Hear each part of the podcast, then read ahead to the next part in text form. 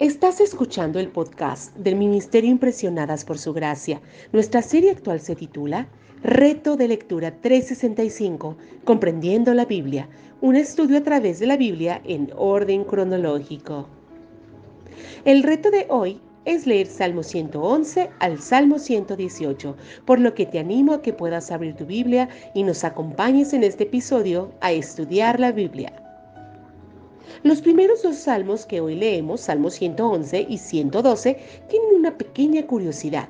Son llamados salmos gemelos y celebran la gloria, el poder y la misericordia de Jehová en la congregación de los rectos y las bendiciones de los rectos.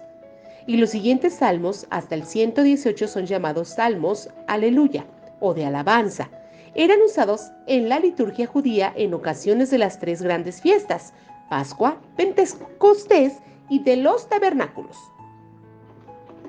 En la Pascua, los Salmos 113 y 114 eran contados a través de cantos antes de la comida y los 115 al 118 después.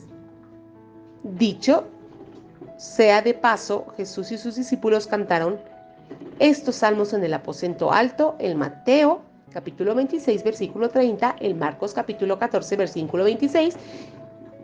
Y dice en el libro de Mateo capítulo 26, versículo 30, Jesús y sus apóstoles cantaron un himno. En realidad este grupo de salmos se cantaba con un solo y gran himno de alabanza al Señor.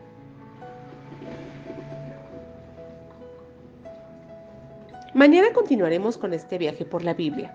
Nuestra oración es que el amor de ustedes abunde aún más y más en ciencia y en todo conocimiento, para que aprueben lo mejor, a fin de que sean sinceros e irreprensibles para el día de Cristo, llenos de los frutos de justicia que vienen por medio de Jesucristo para gloria y alabanza de Dios.